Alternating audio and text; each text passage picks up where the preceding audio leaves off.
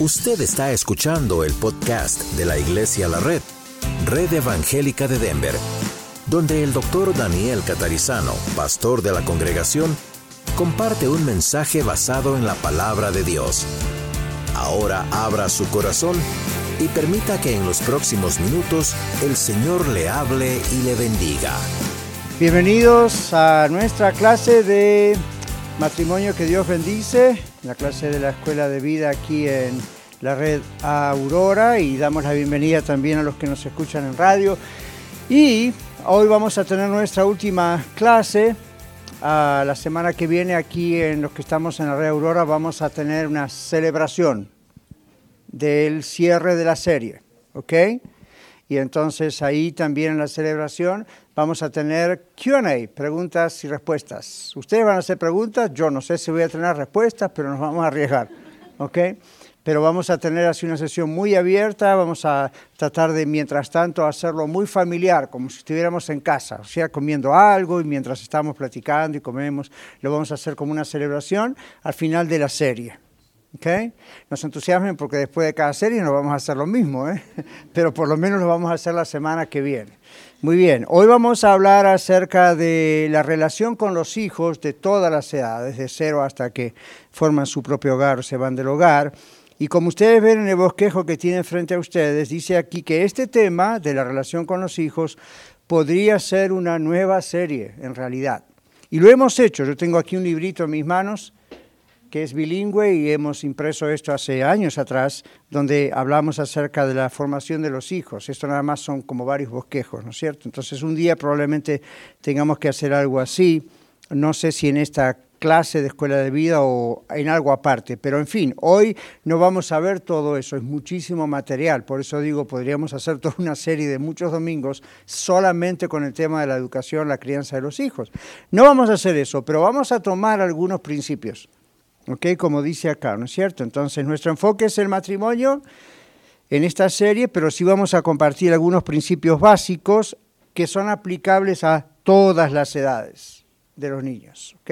Algunos más que otros, por supuesto, algunos son casi exclusivamente aplicables a babies, por ejemplo, o a niñitos muy pequeños, y otros son aplicables a adultos, a los que tenemos ya niños adultos, ¿verdad?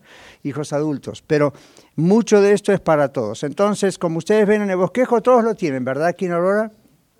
Nadie le hace falta, si no hagan la señal y les explicamos.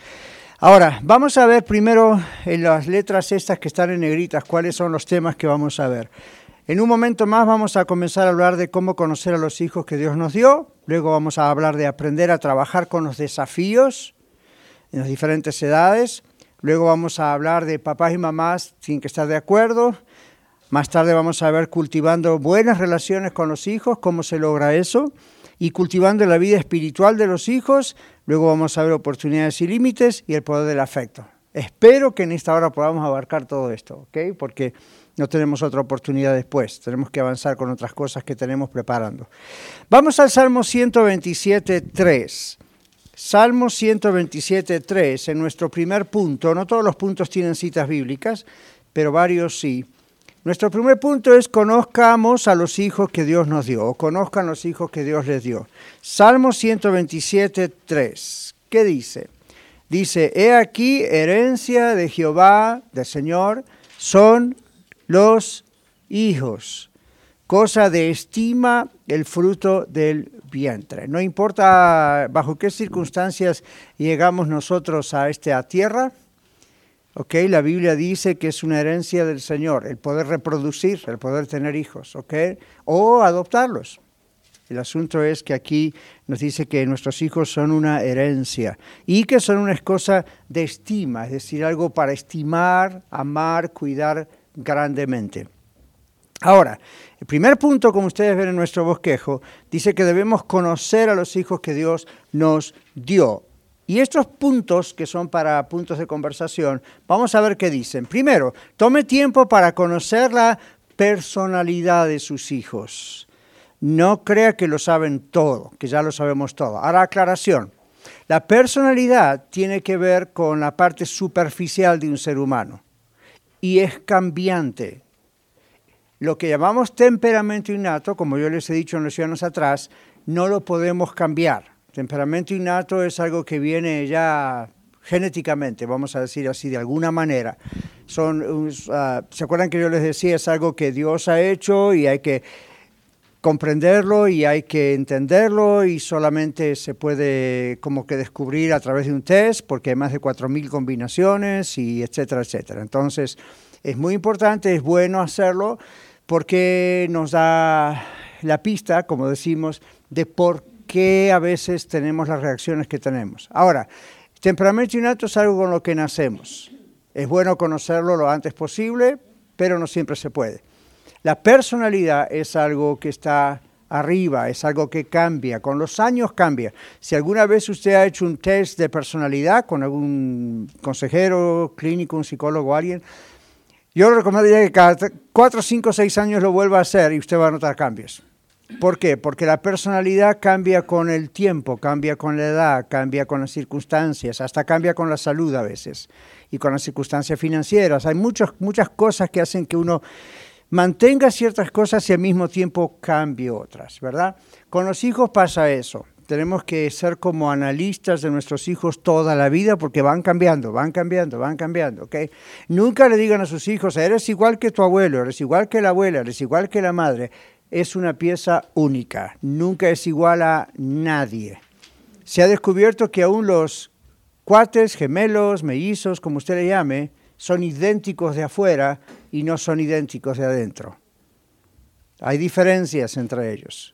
¿Okay? Y aún desde afuera, un muy, muy buen observador vería las diferencias. Entonces, uh, pero principalmente hay diferencias en su forma de ser, en su personalidad. El temperamento mismo no es exactamente igual de uno del otro. Entonces, uh, tenemos que tomar tiempo para conocer la personalidad. Eso nos va a ayudar a cuando llegue el momento de la disciplina, cuando llegue el momento de darles órdenes, cuando llegue el momento de educarlos, porque de acuerdo a cómo ellos son naturalmente, digamos, es como los vamos a guiar.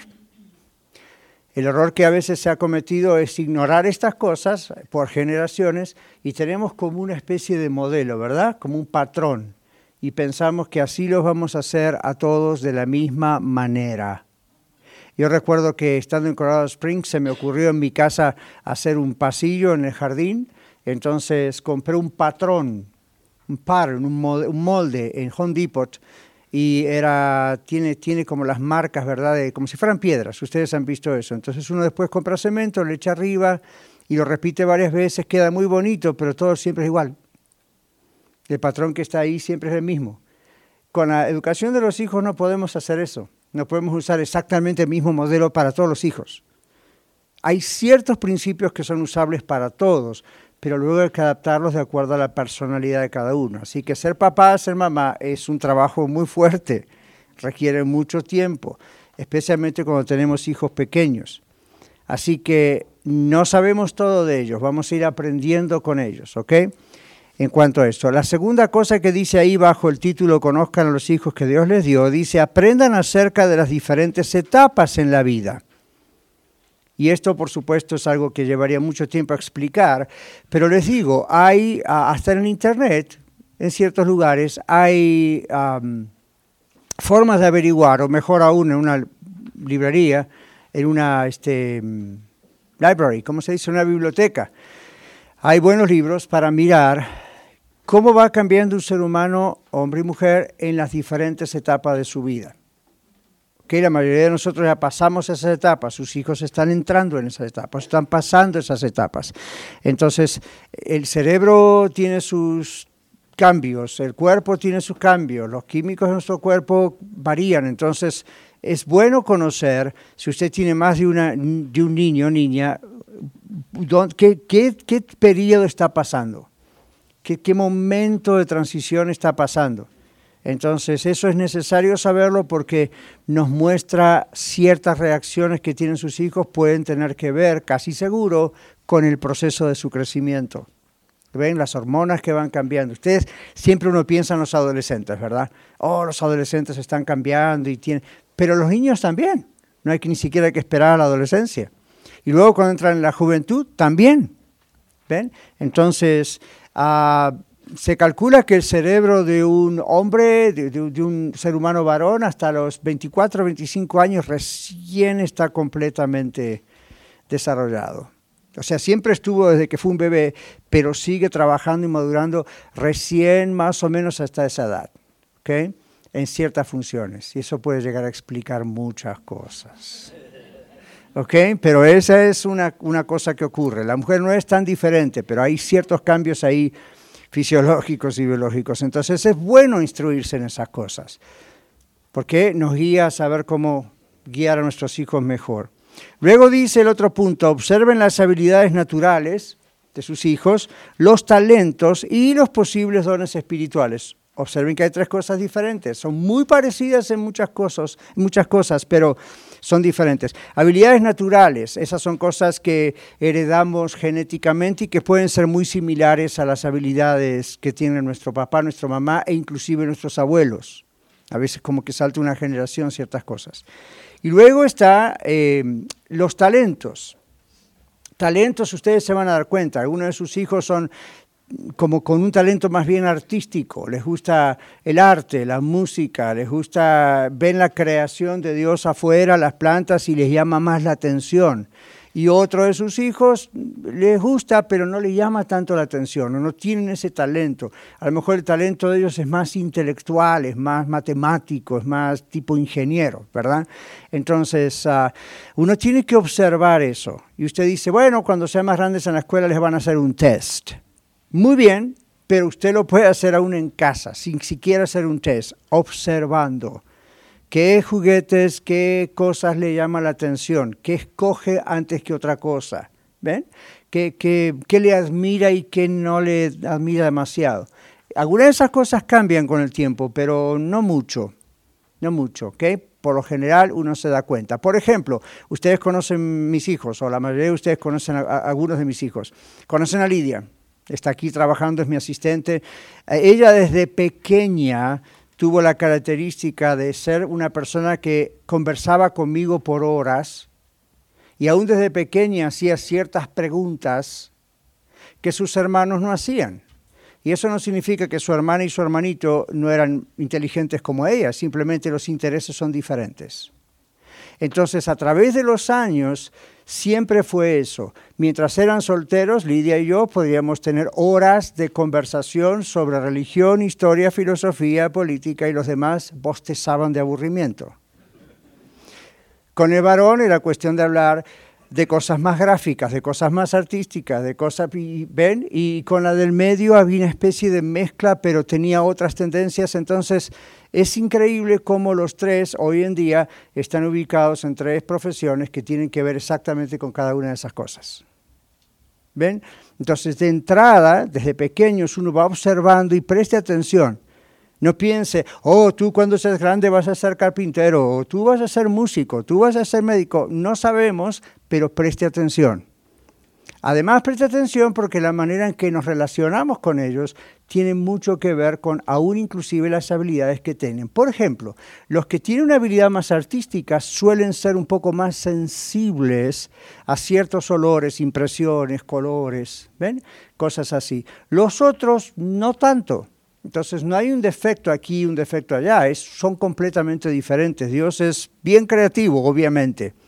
Entonces uno se da cuenta mientras va criando, formando los hijos, ¿por qué una misma regla para uno cae bien y para otro no la entiende o cae mal? Entonces, ¿o por qué cuando uno les dice limpia la casa, uno de ellos automáticamente ya sabe cómo limpiar la casa porque sin querer, queriendo, observó a mamá o papá limpiando la casa. A la otra persona, que es el hermanito o la hermanita, hay que explicarle cómo limpia la casa se dieron cuenta, ¿verdad? Varios de ustedes están, ya, venga a mi casa, pastor, dígaselos. Este es el punto. Uno tiene que estar mirando por qué son diferentes. Simplemente tienen diferentes habilidades. Entonces, algunos van a estar observando sin querer. Es natural que observen movimientos, palabras, olores, colores, detalles. Y cuando uno les dice, haz esto o lo otro, lo hacen. Como si se les hubiese enseñado. Otros son menos observadores en esos aspectos y pueden quedarse ahí con una escoba y diciendo, ¿y cómo debo barrer? Entonces, el error está en que uno les diga, comparaciones con el hermano o la hermana. ¿Cómo? Le digo a otro hermano que limpia y sabe hacerlo y tiene que explicarte. Nunca haga eso. Esas son las comparaciones odiosas con las que después morimos de viejos todavía con eso en la cabeza. Papá, mamá me comparaba con mi hermanito y hermanita. No comparemos, simplemente observemos cómo entiende uno, cómo entiende el otro, y mucho tiene que ver con las habilidades. ¿Ok? Ok, luego talentos y talentos. Uno puede tener un talento musical. En la Biblia, por ejemplo, la música, la adoración, el, el tocar un instrumento, el cantar, no es considerado un don. Lo siento, yo sé que eso lo frustra mucho, pero no es considerado un don, es considerado un talento. Uno tiene un talento musical. En la lista de los dones, en 1 Corintios 12, eh, en Romanos 12, nunca aparece la música o el canto o tocar un instrumento como un don del Espíritu Santo. Aparece como un talento, la idea es un talento. La diferencia está en que Dios puede darnos un talento que consagramos para Él. ¿Ven? Entonces consagramos eso para Él, lo usamos para su servicio, fine, pero es un talento. Es diferente estos dones espirituales que la Biblia nos menciona o los dones ministeriales que la Biblia nos menciona. Entonces eso es solamente una aclaración, pero sí es bueno que ustedes mismos vayan observando, ¿ok? Poco a poco, mientras van creciendo los hijos, eh, habilidades naturales, talentos posibles, por eso acá está la palabra posibles dones espirituales de sus hijos. Aquí en la red nosotros tenemos un censo de dones. Entonces, cuando, ustedes cuando usted se hace miembro, digamos oficialmente de Iglesia a la Red, al poco tiempo, en cualquier momento, le damos un formulario, una forma que se llama censo de dones, simplemente porque nos gusta saber, ahora que es miembro de la Iglesia, qué dones le ha dado Dios. Ese censo, no es científico y es algo muy aproximado, pero nos ha dado muchos resultados. Leti Bastida, que está ahí atrás, ella sabe cómo manejar eso y si usted no lo ha hecho y es miembro de la iglesia, hable con Leti, Leti le puede dar una de esas fórmulas o formularios para hacerlo y le explica cómo se hace. ¿okay? Entonces, esa es, eso es algo que en la Iglesia de la Red, en las cuatro congregaciones, usamos para cuando el Señor quiere, Dios quiere ubicar a gente en diferentes formas de servir, servirle a Él, a Dios, vemos dónde usted se ubica. El error que hacen muchas iglesias sin querer es ubicar a gente y nombrar líderes simplemente donde hay una necesidad. Y eso puede ser un problema, puede crear un estrés emocional en la persona, porque si usted no tiene de Dios ciertos dones que Él tiene que darle para equiparlo, por ejemplo, para predicar o enseñar una clase, sea de niños o jóvenes o adultos, pero el pastor lo pone ahí por necesidad, bueno, durante un tiempo va a andar bien, al poco tiempo usted va a empezar a sentir dentro suyo un estrés emocional muy fuerte si usted no tiene ese tipo de dones. Ni siquiera estoy hablando de llamados, llamamientos, estoy simplemente diciendo dones. ¿Ven? En casa ocurre lo mismo. En casa es bueno repartir las responsabilidades del hogar en base a habilidades, talentos que tienen nuestros hijos. Entonces, ¿quién puede hacer cierta cosa mejor o con más gusto que otro dependiendo de sus talentos? Cuando vamos a la cuestión iglesia, ya no dependemos tanto de talento, dependemos más de qué? Dones. Entonces, ese censo que les decía nos da una pauta, nos ayuda para ayudar a la congregación, a las cuatro congregaciones, a saber cómo ubicar cada uno. ¿Está bien? ¿Alguna pregunta hasta ahí? Muy bien, seguimos. Observen entonces las habilidades naturales, dones y talentos. Luego dice, asígneles tareas de acuerdo a las edades y personalidades. Pues acá se combinan las cosas. Las personalidades, talentos, recién decíamos, vamos a asignarles las tareas del hogar de acuerdo a eso, pero también tengamos en cuenta las edades. Aquí hay ciertas edades que no están los niños preparados como para hacer ciertas tareas. ¿okay? Entonces vamos a otra vez no compararlos con sus hermanos o hermanas, simplemente que vamos a explicarles a todos por qué hacemos eso. Estamos hablando de conocer a los hijos que Dios nos dio. El último punto allí es observen las tendencias emocionales de sus hijos y ayúdenles o ayúdenlos a equilibrar esas tendencias. Las tendencias emocionales son nada más que eso, tendencias. ¿ok? Entonces no podemos hacer mucho al respecto, excepto equilibrarlos. ¿ok? Yo tengo a mis tres nietos visitándonos esta semana y claramente veo las tres personalidades y las tres tendencias emocionales. Entonces hay uno de ellos que si uno levanta un poquito apenas la voz, inmediatamente llora. Otro ni se da cuenta que uno levantó la voz, no, no le importa, no le afecta. Otro, si uno lo mira así muy enojado, enseguida como que se impresiona un poco más y el otro hace la misma cara a uno, como whatever, you know, who cares. Entonces, ven, cada uno tiene una reacción emocional diferente. En consejería profesional, cuando yo atendía mucho eso, yo también estaba observando las reacciones emocionales de cada persona. Las reacciones son diferentes, entonces uno va trabajando de acuerdo a la reacción emocional. Y de pronto uno está viendo que la persona se puede estar como que yendo, o sea, es muy emotiva, muy sensible y sensitiva y como le quieran decir, entonces a uno tiene que regular hasta dónde va a poner presión. Eh, otros como que invitan a esa presión.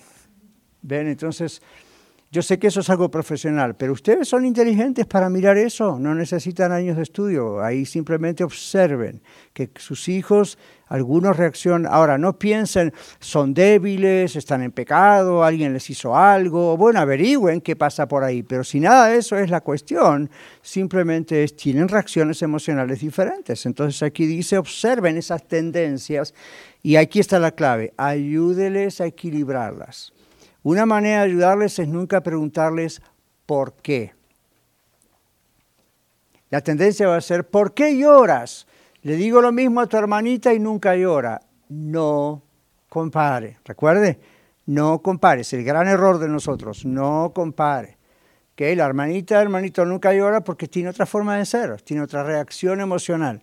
La reacción de esta otra criatura es muy sensible, entonces hay que tratar de ayudarle, equilibrarle, explicándole. En vez de decirle por qué, uno le va diciendo, bueno, está bien que llores o reacciones así, pero mm, recuerda que eso no va a cambiar esta orden que te di, o no va a cambiar esta circunstancia. Eso no quiere decir que el día siguiente ya va a aprender a no reaccionar así, simplemente su cerebro está empezando a reaccionar que no trabaja el estar siempre en esa tensión emocional. ¿Ok? Pero si usted le echa más leña al fuego, en otras palabras, ¿por qué siempre está llorando? ¿Por qué, el por qué, el por qué? la criatura no sabe por qué. Los niños no saben por qué, así soy. Después cuando crecen más, los miran y uno le dice, ¿así me hiciste? y uno dice, yo no.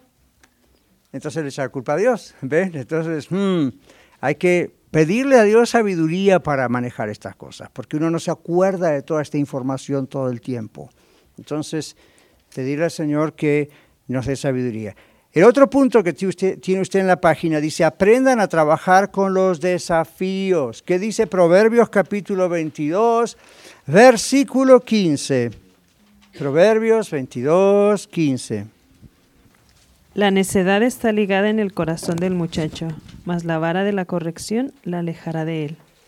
Gracias. El uso de la palabra necedad ahí, ¿verdad? No es, no es el insulto cuando uno alguien le dice necio, otras partes en la Biblia que dice no debemos decirle necio a nadie.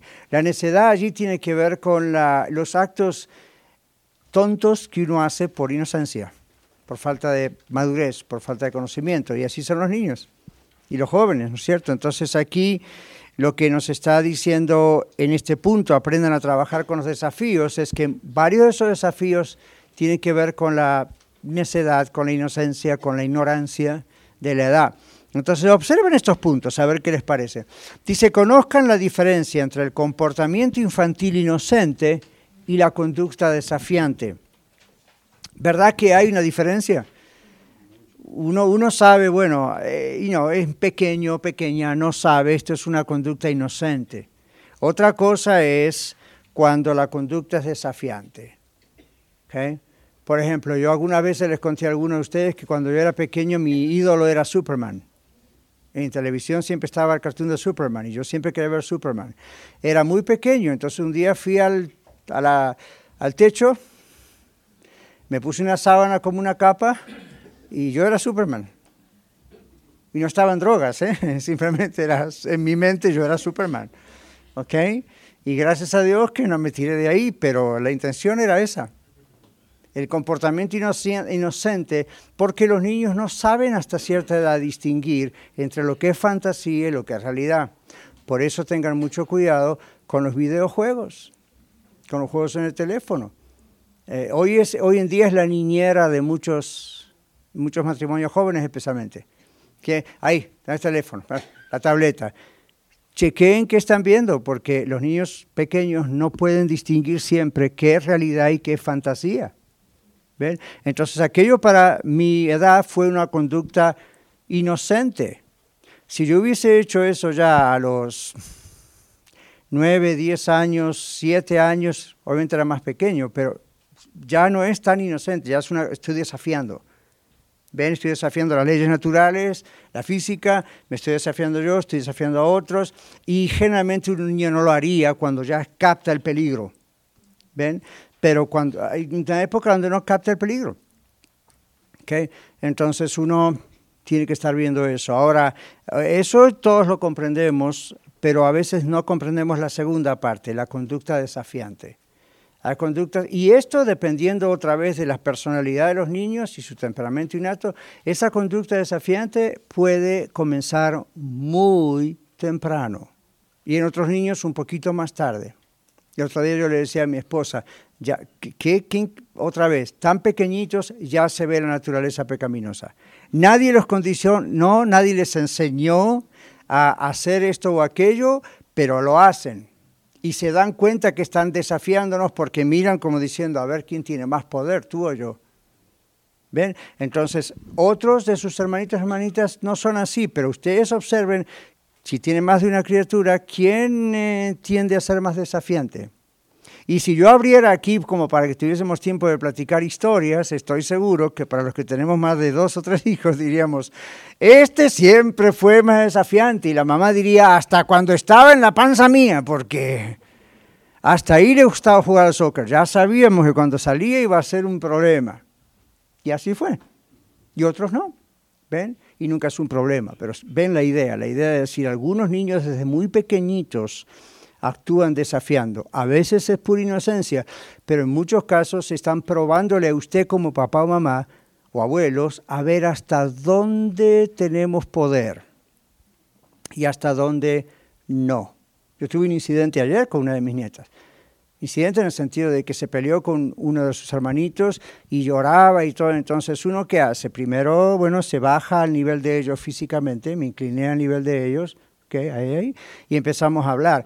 Y ahí yo me estaba dando cuenta cuánto ella estaba tratando de desafiarme a mí para saber hasta dónde yo tenía autoridad para ayudarla o no. Entonces, en un momento, suavemente, con mucha oración adentro mío, porque sube la carne, ¿no? los italianos y todo lo demás, se mezclan todas las razas que hay dentro mío.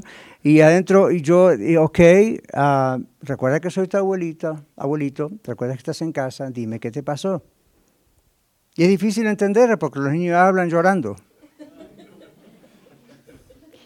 Entonces, pero ahí está, ¿verdad? Y, pero uno se da cuenta que está tratando de probarle hasta dónde uno, hasta dónde va. ¿Okay? Entonces eso lo hacen aún más con los papás y mamás, que es con quienes están todos los días, ¿ven? Entonces, esta es la conducta desafiante que ustedes tienen que medir. Hasta dónde es inocencia, lo está haciendo sin maldad, simplemente es una naturaleza pecaminosa, pero lo está haciendo, y hasta dónde lo está haciendo a propósito, sabe lo que está haciendo, pero está testeando, como decimos, probando a ver hasta dónde puede llegar. Cuando sus niños hacen mucho berrinche en cualquier lugar, especialmente en la vía pública, ya les ganaron ustedes ya ganaron la batalla, ya saben que tienen más poder que ustedes. Culpa de ustedes. ¿Ven? Ahora, pastor diga algo que nos anime. Ustedes no están aquí para que yo les anime, ustedes están aquí para aprender. Anímense a aprender y eso los anima. ¿Ok?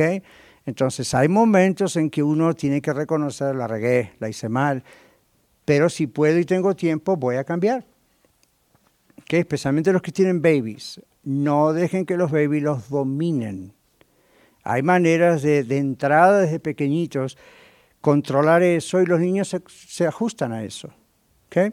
Muy bien, entonces, es conducta desafiante, inocente es una cosa y cuando se hace adrede o a propósito ya es otra cosa. Y aquí dice, la disciplina debe ser correctiva y no siempre punitiva. Punitiva es la palabra de castigar, ¿verdad? No siempre tiene que ser para castigar, puede ser correctiva. En el libro de Hebreos el Señor nos enseña justamente eso, cuando Él dice que Dios al que ama disciplina o castiga, dice otra versión, como un padre a su hijo a quien, a quien quiere. Entonces, ¿qué pasa? Dios a veces nos disciplina cuando pecamos y no nos arrepentimos. Como somos sus hijos, nos ama y va a poner algo en el camino hasta que entremos en escarmiento, como decimos aquí, y aprendamos.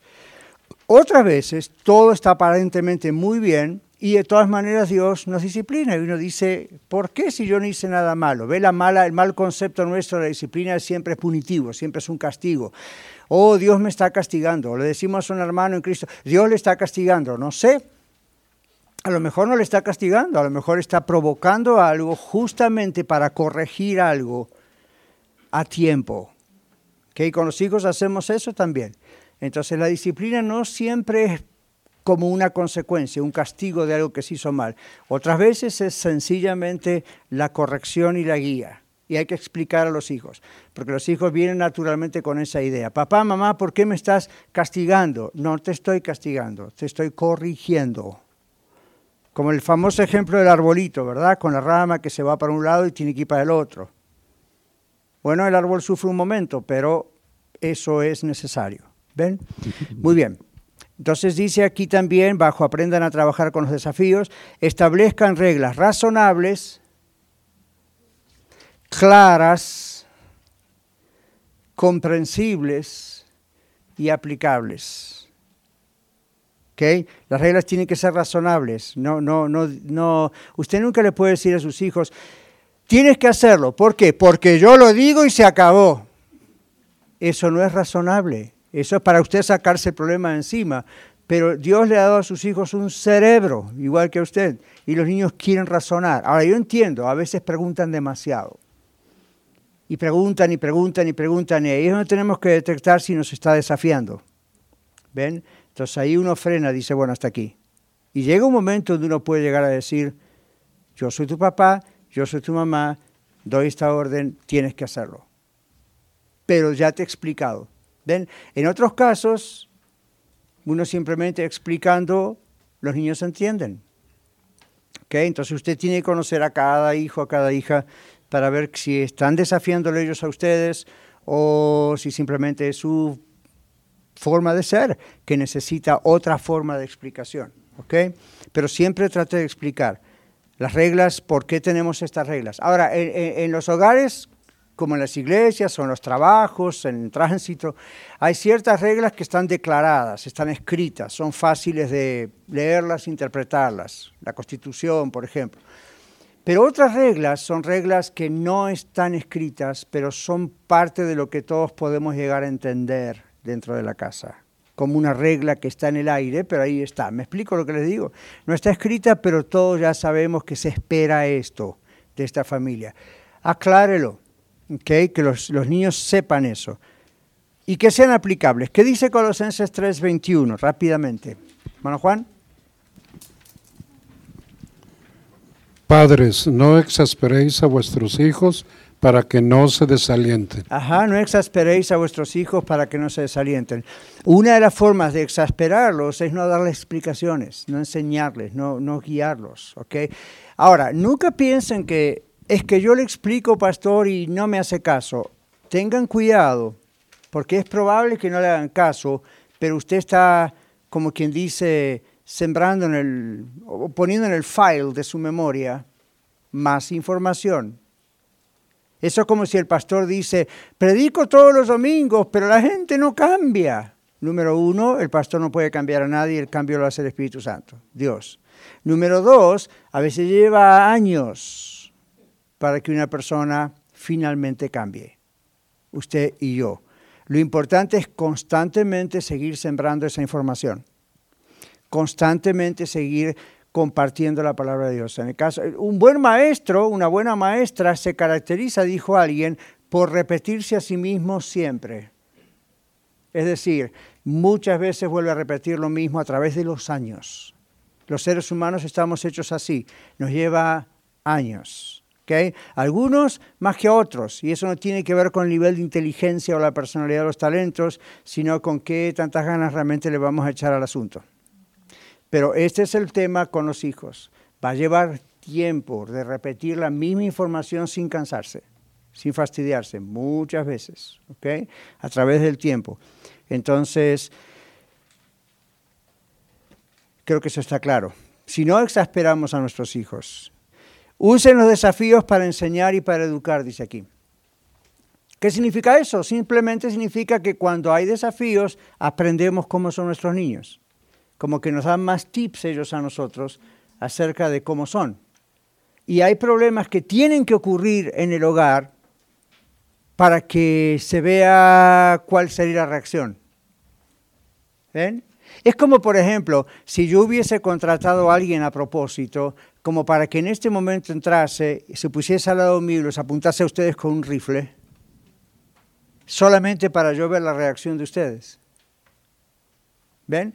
Entonces, ahí frente a una cuestión de peligro que para ustedes en su mente es real, aunque yo sé que no, ¿ven la escena? Eso se hace a veces como en laboratorios psicológicos. Entonces, ¿cuál es la idea? ¿Cuál es la reacción?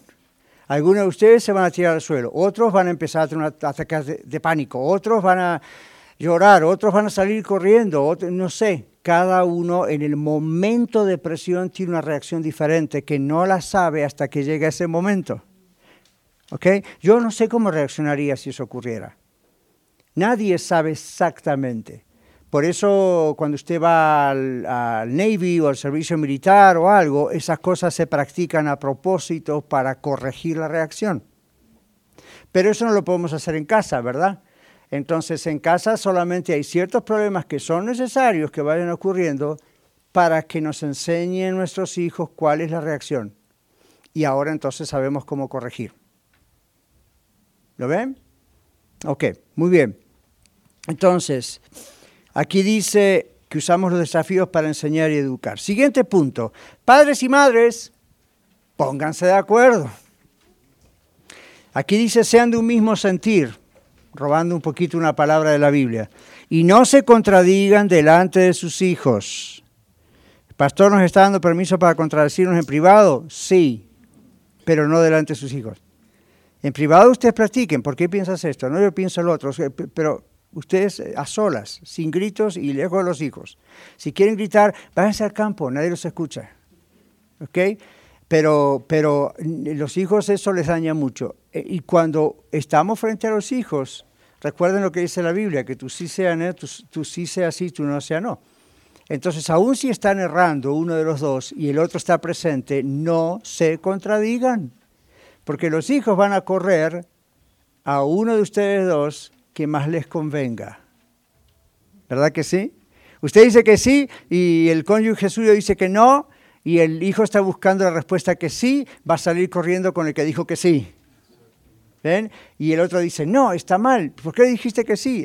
No se contradigan. Eso crea inestabilidad en las emociones de los niños. Yo lo comparo a un terremoto, a un earthquake. Uno está como si acá estuviésemos de repente ahora en la Red Aurora en el templo un terremoto. De repente se empieza a mover el piso y todo el mundo dice, ¿qué hago? ¿Qué hago? Ah, esa es la sensación emocional en una criatura cuando ve a sus padres discutir. Uno dice que sí, otro dice que no. Pónganse de acuerdo en privado de cómo van a disciplinar. Y si usted dice, yo vengo de otro matrimonio, mi hijo no es, sino viene de otro esposo, otra esposa, pónganse de acuerdo y respétenlo. Y luego pónganse de acuerdo con quien ahora es su cónyuge. Y esos no son acuerdos que uno tiene que hablar delante de los hijos, eso tiene que ser en privado. Y una vez que ya está acordado, mantengan el acuerdo. No hay cosa peor que los hijos vean que lo que representa autoridad en el hogar está completamente inestable y está completamente desestabilizado. Entonces, ¿dónde ponen ellos su confianza? ¿okay? Luego dice entonces, sean de un mismo sentir, no se contradiga delante de sus hijos, primero enseñen, luego corrijan. No pueden corregir lo que no enseñaron. No asuman que sus hijos saben. Que primero les decimos cómo se hace algo y si lo hacen mal, después lo corregimos. Expliquen y demuestren la conducta que esperan. Si les van a enseñar a limpiar los trastes, muéstrenles cómo se hace. Les van a enseñar a barrer, muéstrenles cómo se barre. Les van a enseñar a platicar, muéstrenles cómo se platica. Les van a enseñar a orar, muéstrenles cómo se ora. Los niños aprenden lo que viven, lo que absorben. ¿okay? No están en la escuela, están en casa. Y aún en la escuela vieron cómo les hacen poner en práctica cosas. Entonces aquí dice, sean intencionales y proactivos, corrijan y disciplinan evitando la sensación de injusticia. Expliquen por qué hay una disciplina. ¿Okay? Y entonces los niños, aunque berrinchen y lloren y protesten, dentro de ellos saben que lo que hicieron estuvo mal y que merecen lo que están, ustedes ya le advirtieron que iba a pasar. Y no le digan cosas como, Dios no te quiere más, eres feo, te portaste mal. ¿Por qué ponen a Dios en esa situación? ¿Ven? Entonces, si no sabemos ser padres, no le echemos la culpa a Dios. ¿De acuerdo? Restauren demostrando amor. Sé que hay preguntas, pero estoy tratando de apurarme para después contestar las preguntas. Cuando restauramos, demostramos amor, ¿ok? Entonces, un abrazo, un beso, hijo, yo te quiero, yo te amo, recordarles eso. Eso va en cualquier edad, aún con los adultos. Yo tengo hijos adultos, dos están casados, la otra ya la conocen y a veces tengo que hablar con ellos seriamente. Ya no como la autoridad que tenían sobre ellos cuando eran menores de edad, pero a veces tenemos que poner puntos arriba de las IES como corresponde, ¿comprenden? Entonces ahí ya saben por qué se está haciendo eso. Y si no saben, aclarárselos por qué se está haciendo eso. ¿Ok? Muy bien.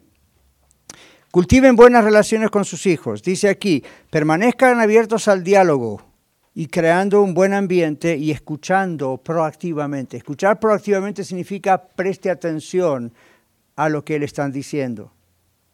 Eso pasa en el matrimonio también, ¿verdad? Lo decíamos en, lesiones anteriores en resolución de conflictos. Si mi esposa me está diciendo algo a mí y me empiezo a enojar, la tendencia va a ser en mi mente empezar a ver qué le voy a decir para defenderme. Entonces no la estoy escuchando.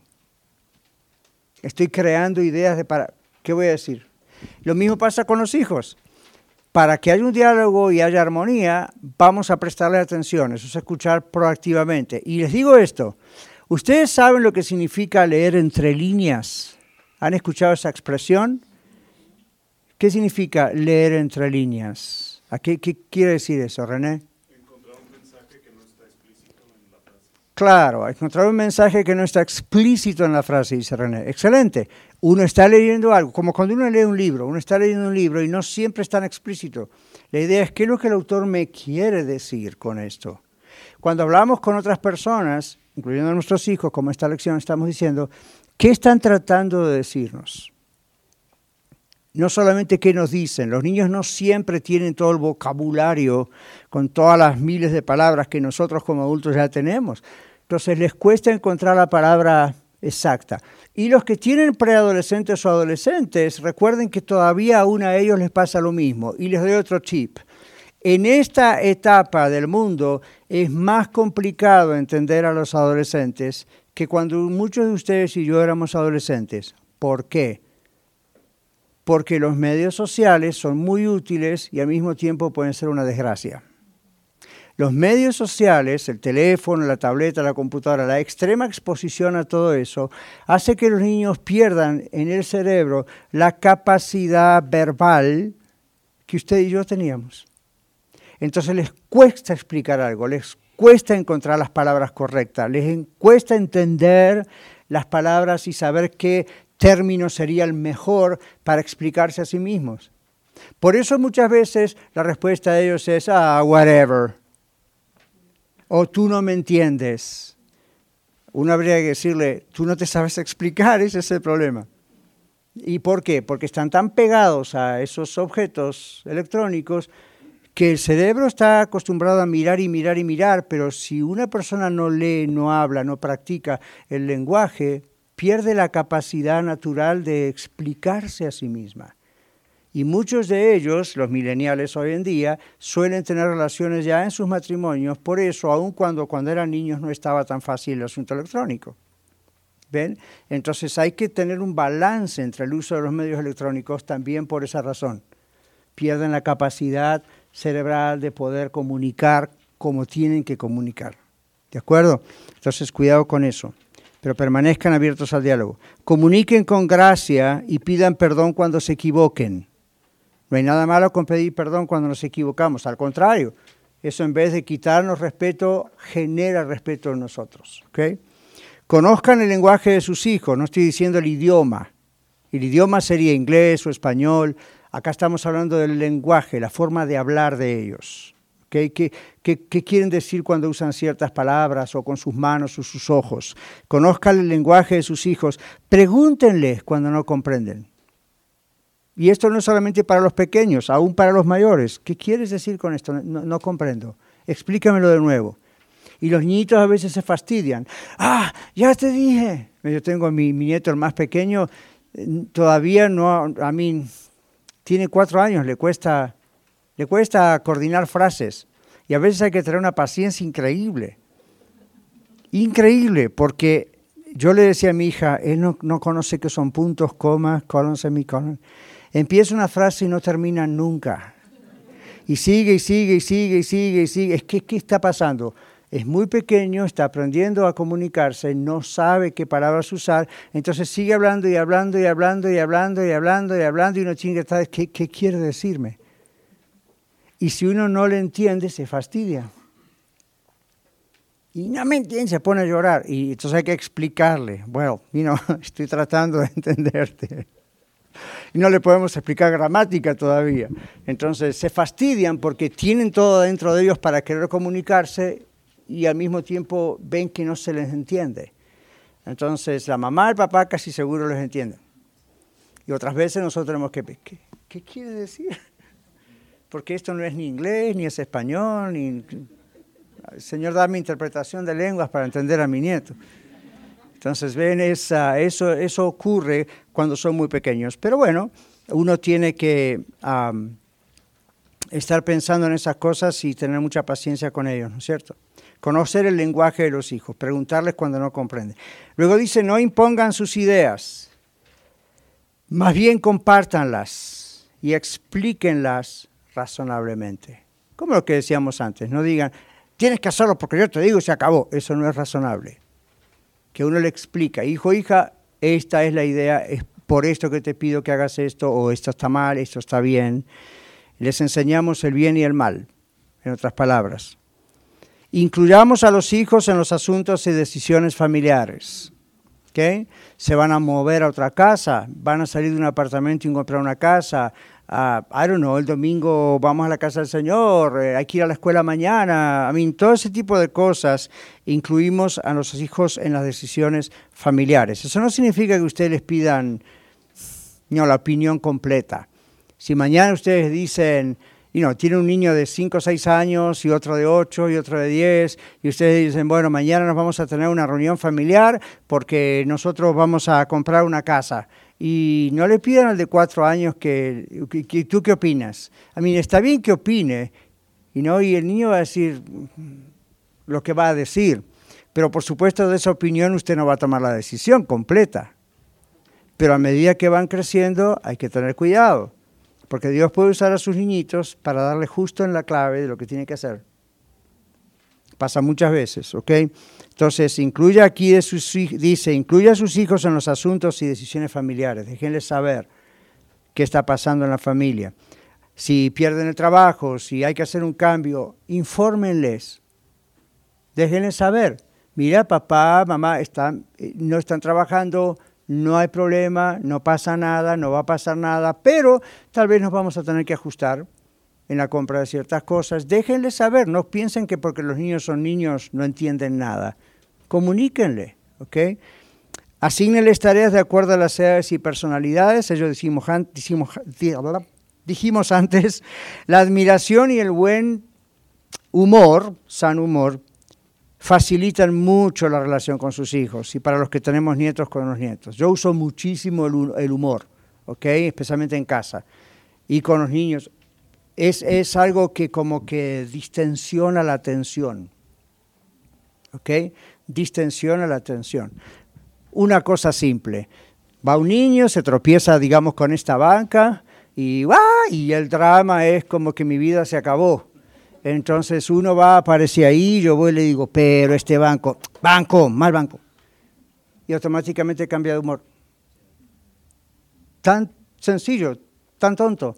Y automáticamente cambió de humor. Se empieza a reír en medio del llanto. Entonces uno, ¿qué le está enseñando por detrás?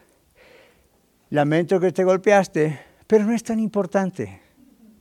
¿Ven? Sin querer está dando un mensaje atrás, no es tan importante el abuelo o el papá o la mamá no le están dando tanta importancia. En cambio, si ustedes son tipo, conocieron en inglés, hay una expresión que decimos mamá o papá helicóptero. Está ahí dando vueltas arriba, ¿verdad? Entonces hay mamás o papás que son demasiado reactivos. El niño va y se golpea contra un banco. ¡Ay, niño, qué te pasó, por favor! Y ellos están haciendo un drama de telenovela y el niño simplemente se hizo un rasguño, camán. Entonces, quiero ver lo que le pasaría si se llegara a quebrar un tobillo. Se imaginan el drama hasta ahí arriba.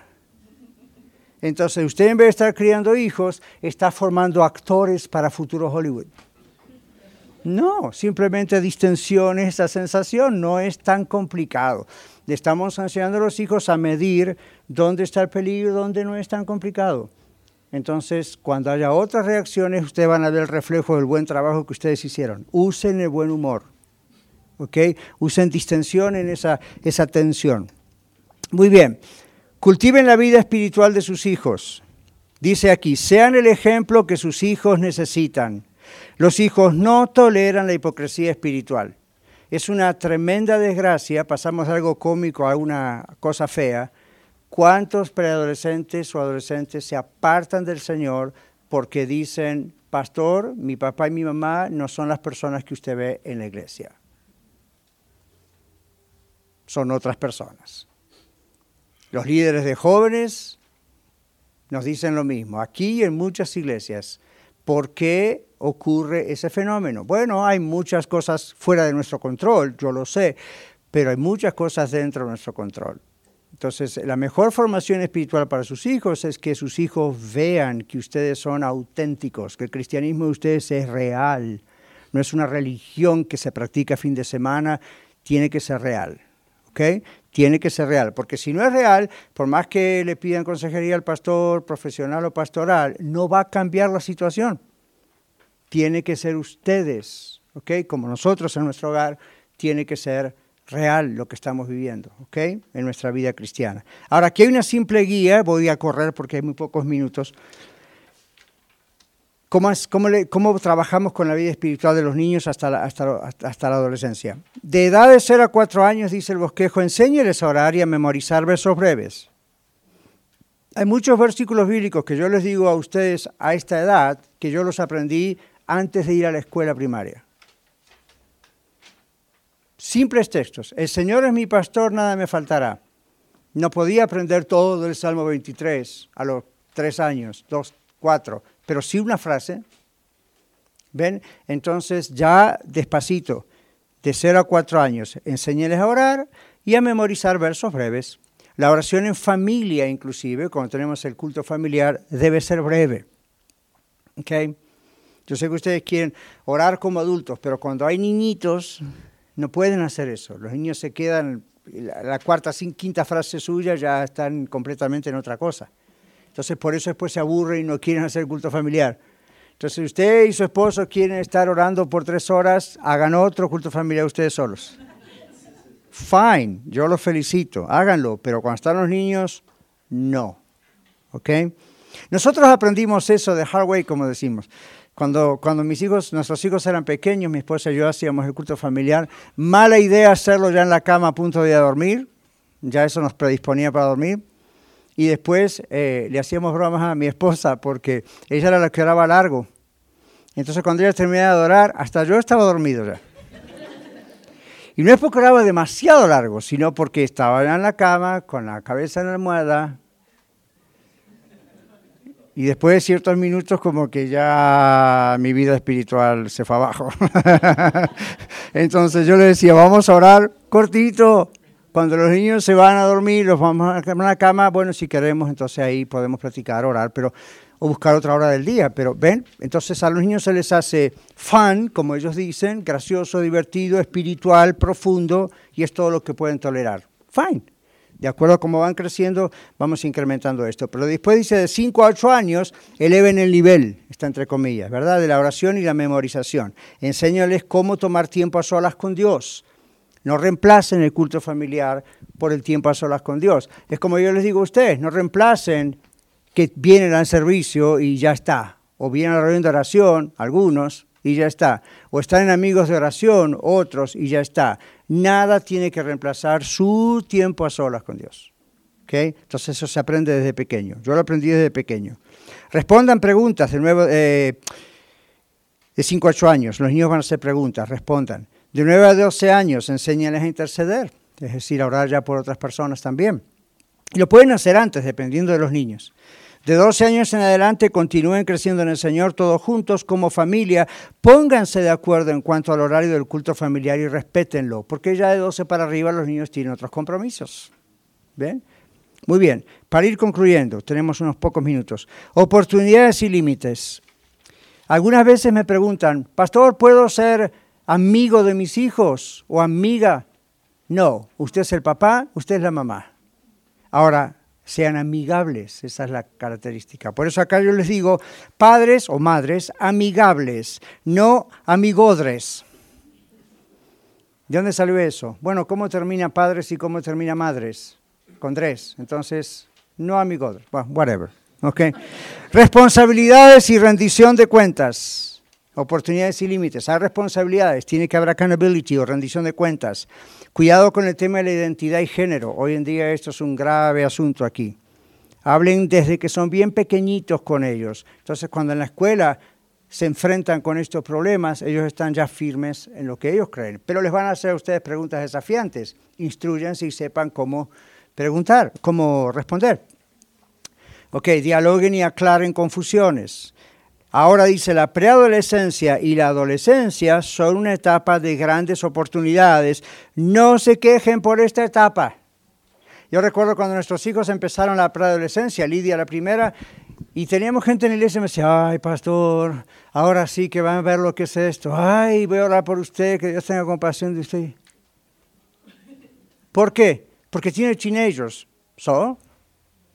Para mí esa etapa de los tres fue una de las mejores etapas como familia.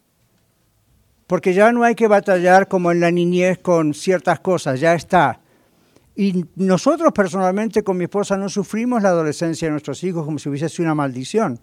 Fue una cosa maravillosa. Ya era como tener tres adultos adelante, aunque eran adolescentes. Entonces, no permitan que nadie les meta eso en la cabeza y ustedes no lo promuevan tampoco.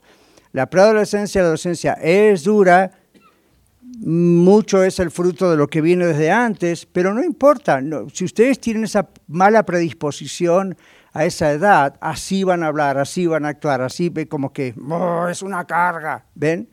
Y a veces son una carga, porque hay muchas dificultades y muchas situaciones, pero por lo menos especialmente los que están camino a tener hijos en esa edad, ya cambien de mentalidad y piensen que es una etapa hermosa, dice aquí, de grandes oportunidades y tremendos desafíos, sin duda.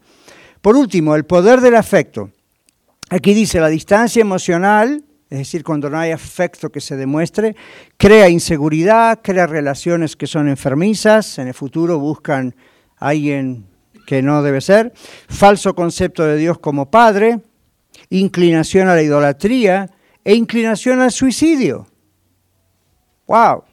Ahora, muchos de ustedes que han estado en consejería, especialmente les hablo a los que están en radio, ¿no es cierto?, que han venido, me han confesado eso, me han dicho eso. Yo no tenía relación con mi padre o mi madre, no había cariño, no había afecto, no había un beso, no había un abrazo. ¿Se dieron cuenta cómo les afectó?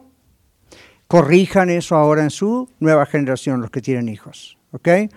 Aquí también por eso en la red, aunque es una familia grande espiritual, tratamos de ser los líderes pura y sanamente bien afectivos con los niños y los adolescentes. No vamos a reemplazarlos a ustedes, pero tratamos de que los adolescentes comprendan que los amamos. Y aunque estén ahí distraídos con el teléfono o no quieran venir, aquí los amamos. Y eso es importantísimo en el hogar. ¿Ok? También. ¿Qué dice Proverbios 15:13? Proverbios 15:13. Juan.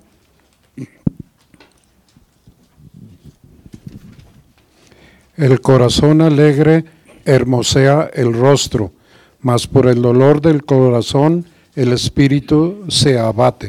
Ajá, por el dolor del corazón. Eso tiene que ver con nuestra emoción, no con músculo cardíaco, ¿no?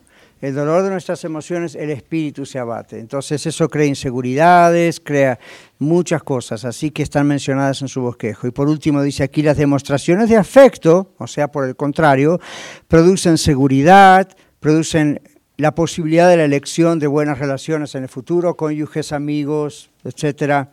Concepto correcto y bíblico de Dios como Padre. ¿Ven? Gozo por la vida, como dice ese texto en otras palabras, y un buen concepto de sí mismo. Como se habla hoy tanto de la identidad. Bueno, vamos a dejarlo nosotros acá para cerrar el programa radial. Muchas gracias por escuchar el mensaje de hoy. Si tiene alguna pregunta en cuanto a su relación personal con el Señor Jesucristo o está buscando unirse a la familia de la Iglesia La Red, por favor no duden en contactarse con nosotros.